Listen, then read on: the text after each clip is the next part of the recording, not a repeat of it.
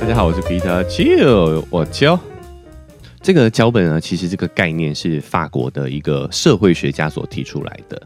他讲的是说呢，我们在呃社会的经济结构啊，还有我们的社会文化，会影响我们去建构一套跟爱情有关的机制。它决定了我们什么时间遇上什么样的人，好就是一段好的感情。比如说啊，可能以前我们男人有一个脚本叫做“三十而立”。啊，三十岁就要成家立业哦。虽然这个孔子当初讲这句话根本不是这个意思啊，但是却被我们脚本好，就是转化成三十男人三十岁差不多左右就要结婚了，对不对？好，然后也会有很多的脚本呢，包括说这个社会文化就包含了这些影视剧嘛，哦，告诉我们说呢啊，男人。霸总，好，就是要这个霸道总裁，对不对？就是他有这个，哎，豪门豪车，但是却啊只爱你一人，这就是真爱。其实这些都是潜移默化对于我们影响的脚本。比如说，我举一个最朴实的例子啊，这个发生在我自己身上的啊，就我的外甥女，有一天呢，她就走在路边，哈，看到路边一朵小白菊。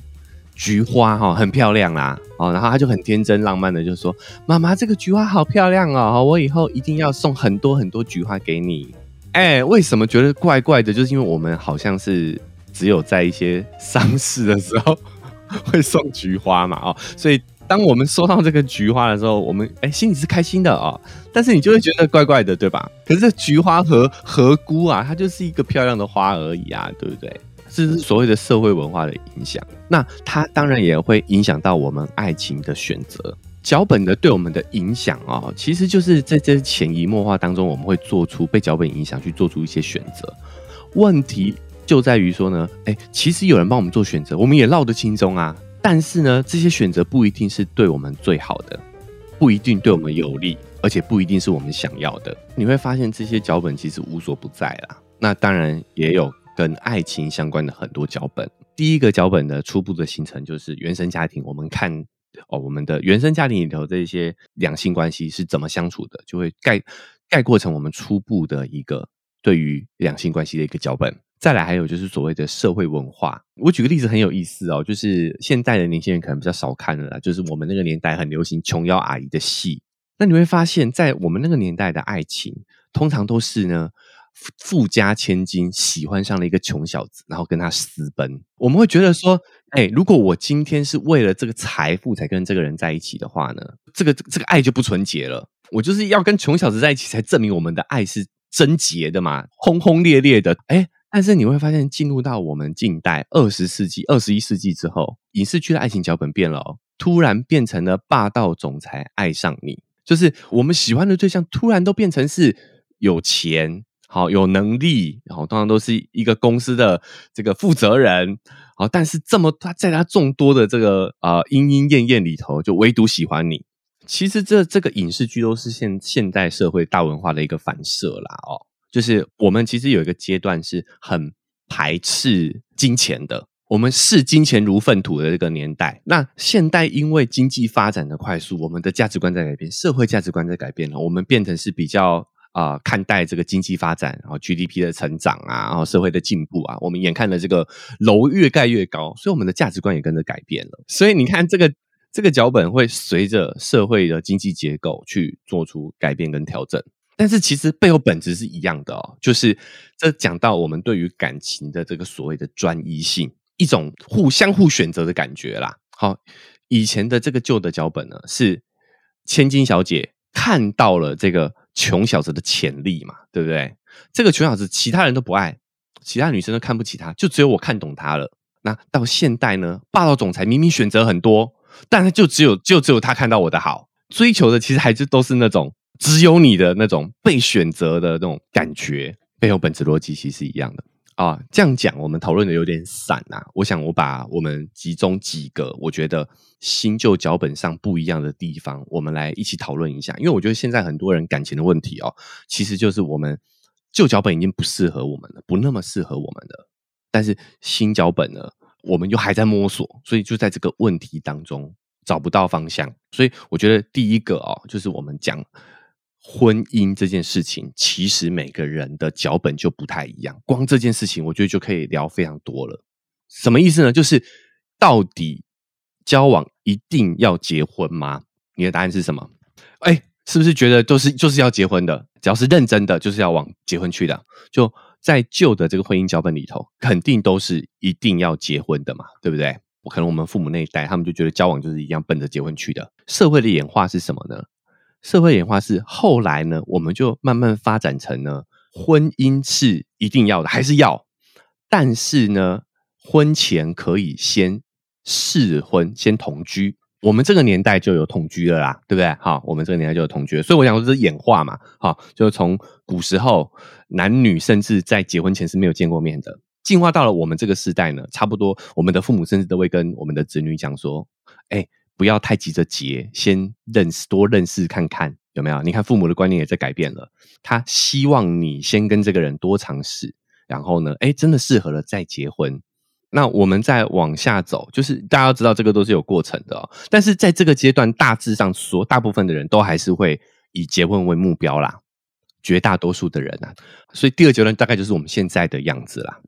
那第三阶段呢，就是以欧美国家为首，他们现在的婚姻制度、婚姻状况是什么？就是有没有结婚没有那么重要了，同居呢跟婚姻。跟结婚呢，享有同样的法律保障。现在其实，在欧美，只要你们啊，你能够证明你们是有婚姻事实的，就算是没有登记结婚，法律也会给你相对应的保障。就是现在这个社会是这样进步的一个方向哦，就是同居跟婚姻其实基本上已经是有同等的法律效益的，前提还是要有证据啊，你要你要有证据哈。那再来下一个阶段，就是以北欧为首这些发达国家。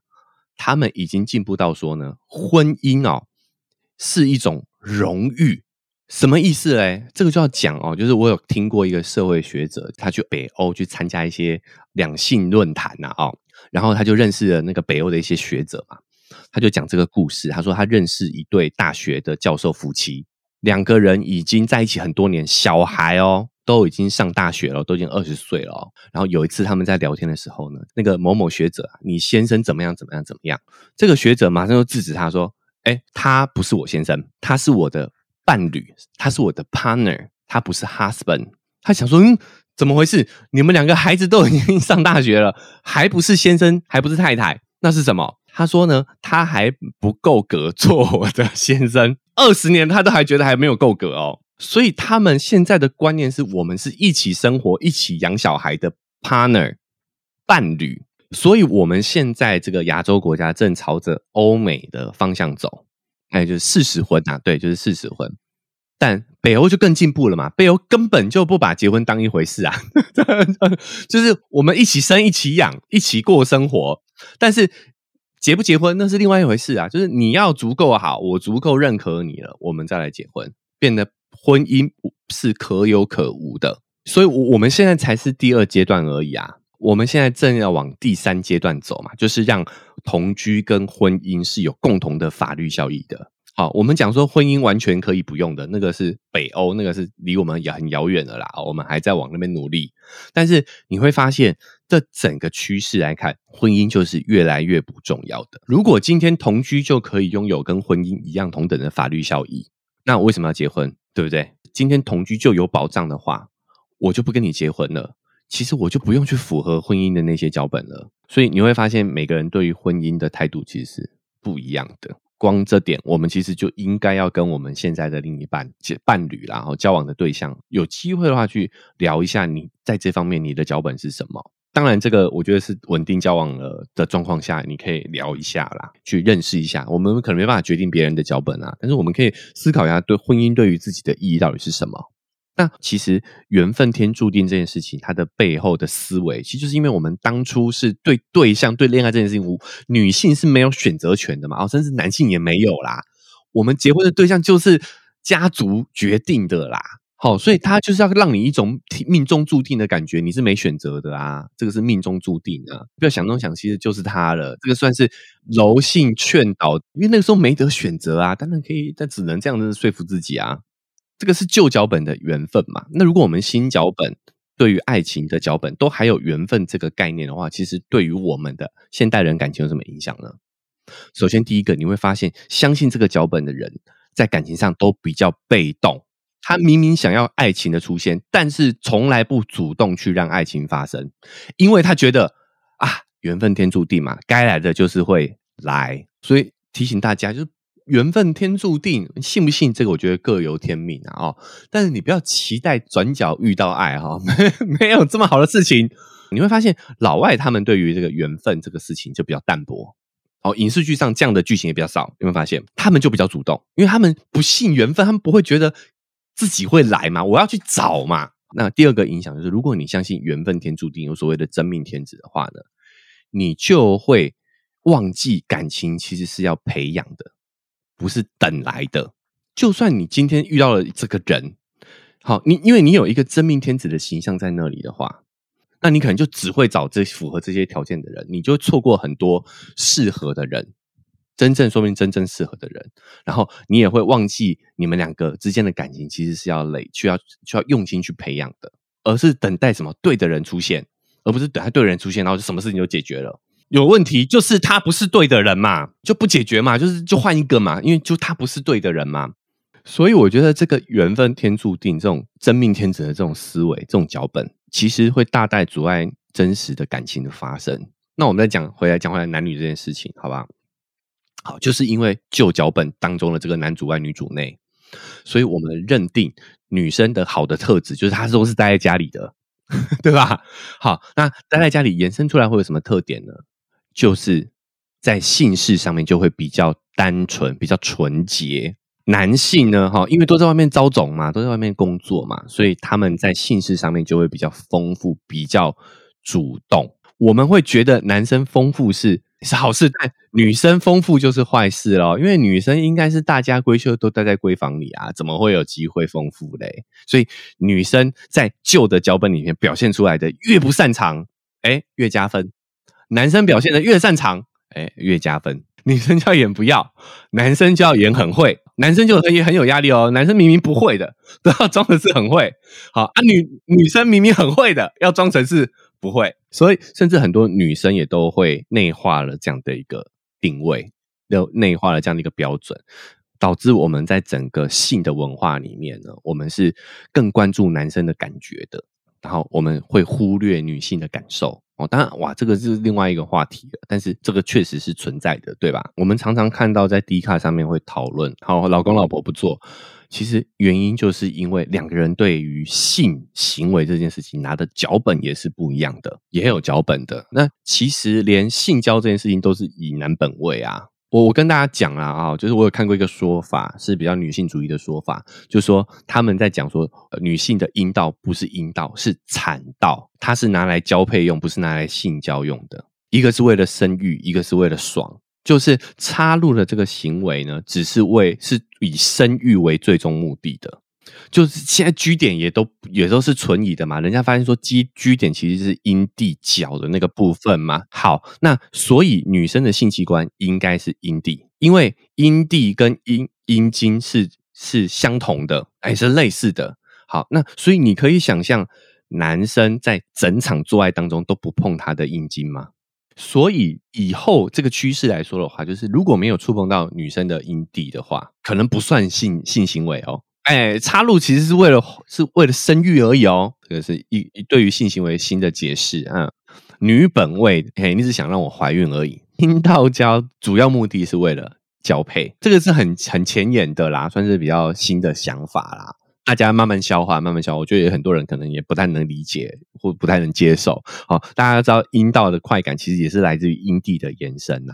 所以为什么只有前端有感觉、有快感，就是因为阴蒂就在你的前面嘛。大家想啊，性的研性学的研究这么多年了，对吧？啊，但是阴蒂角是近几年才被发现的，哦，也就是说，之前连在做这个剖解的研究都很少，对于女性的生理快感的这些方面的生理上的研究都很少啊。这就是整个性的文化都是以男本位的嘛，是以男生的快感为主的。我们讲的脚本都没有好坏嘛，男强女女弱这样的脚本。我们说到了是对女性的一种压迫，就像刚刚师姐说的，我们不允许女性好强啊。但有没有好处嘞？有，就是当女性愿意符合这个脚本的时候，其实她是会得到一些利益的。哦，比如说，好劳力活可能都是男生会主动帮你干，这是绝对是好处的。那我们再讲更实际一点的哦，就是呢，其实是有研究发现，在法庭上相同的罪行，男生的罚则比平女生还要重。女生通常得到的判罚哦，比如说男生要关十年，女生都只得到大概百分之七十的罚则而已。女生只要关七年，同样做同样的事情哦。然后在法庭上呢，如果今天这个团伙犯罪团伙有男有女，法官一定都会很直觉的认为主犯一定是男生。从犯都大部分都是女生，啊，这个有研究哦。比较重刑犯哦，就是可能杀人犯活动很严重的哦，男女的比例大概是一比零点九，就是女生大概是会被罚九成哦。哎，重刑犯还是会比较严重一点的，但是如果是中的，大概是七成。哦，如果是小小的犯罪的话，女生甚至只有男生犯刑的一半。这个就是男强女弱这个脚本对于女生来讲实际上的好处嘛，对不对？那那我们到底该怎么做嘞？要听了这么多，首先第一个，我们当然要分清楚需求，我们自己的需求跟脚本中间的落差是什么。那再来是有研究，我跟大家分享一个研究哦，这个是研究结论哦，发现其实脚本对于你的伴侣关系、两性关系的好坏，其实是影响是非常小的。这是一个叫关系学的学科啊，它是呃严肃的心理学的统计。呃，这篇论文它研究了大概一万多对的夫妻跟恋人之后，他们有呃做各项因素的综合分析，得出了关于两性关系得到幸福的关键因素。第一个呢，我们在对于脚本之中的这个伴侣，我们都会有很多的一些条件说嘛，对不对？好，就是我们的另一半有哪些特质。好，那我们找到这些特质的人呢，应该就会得到我们想要的爱情了。我们会有这样的想法，但是研究就会发现呢，另外一半他的个人特质对于我们关系的好坏影响只有百分之五，影响的强度只有百分之五，非常少。我们在找对象所设定的一些条件啊，比如说长相啊、学历啊、收入，甚至个性，对于关系好坏的影响其实是非常有限的，只有百分之五。影响比较大的是什么呢？我跟大家讲，其实是你自己的个人素质，影响强度高达百分之十九，也不是最高的。我先讲决定关系好坏的最重要的几项个人素质是：第一个是对生活的满意度，你自己对于你现在的生活满意不满意？如果是满意的，哎，你找到好关系的概率也会比较高。那你的呃负面情绪多不多？再来就是啊，你在关系当中有没有足够的安全感？那你的呃焦虑感、自尊心，还有为人是否随和哦，这些个人特质，你自己的这些个人特质，其实对关系的影响是比较大的，跟对方的个性如何其实没有关系。好，那再来最重要的呢，哈，影响高达百分之四十五的，将近一半哦，你的关系好或不好，一半都跟这些有关系。这个重点叫做行为模式。好，我举几个例子，大家就懂了啊，就是你跟对方互动的模式。好，第一个呢，哈，就是感受到对方的忠诚度，也就是说，你可以感觉对方对这段关系是有忠诚度的。再第二个是你们的互动是亲密的。第三个呢是懂得感激，也就是你跟对方在一起的时候，能够感谢对方带给你的这些幸福感。好，再来是爱，好，再来是性的满意度，再来是。感受到对方的满意度，就是你可以明显的感受到对方在这段关系当中是哎很满意的。好，那再来是冲突，冲突哦，冲突也会增加，吵架其实会增加你们的关系的，对关系是有正面帮助的啊。好，再来是感受到对方的回应度，也就是说对方对于你说的话是有反应的，及时反馈的。好，再来是信任。投资好，这些点点点很多，但是其实关键就在于说呢，一个关系是否成功呢？其实对方的条件远远是低于你自己的因素、个人因素，还有你们关系的行为互动模式的。最重要的其实就是两个人的相处，关键就在于说脚本通常会带给我们一些对方的条件说嘛，对不对？脚本影响到是双方的条件。哦，但是其实你会发现，这个脚本呢，对对于对方条件的这个影响，对于你们的关系影响是很低的。那你说这些行为互动模式是可以学的啊？你知道关键在这里的话，我们可以在这一方面多多加强。其实就更容易可以找到良好的两性关系。不是符合男女脚本，是要抛掉这些旧的脚本。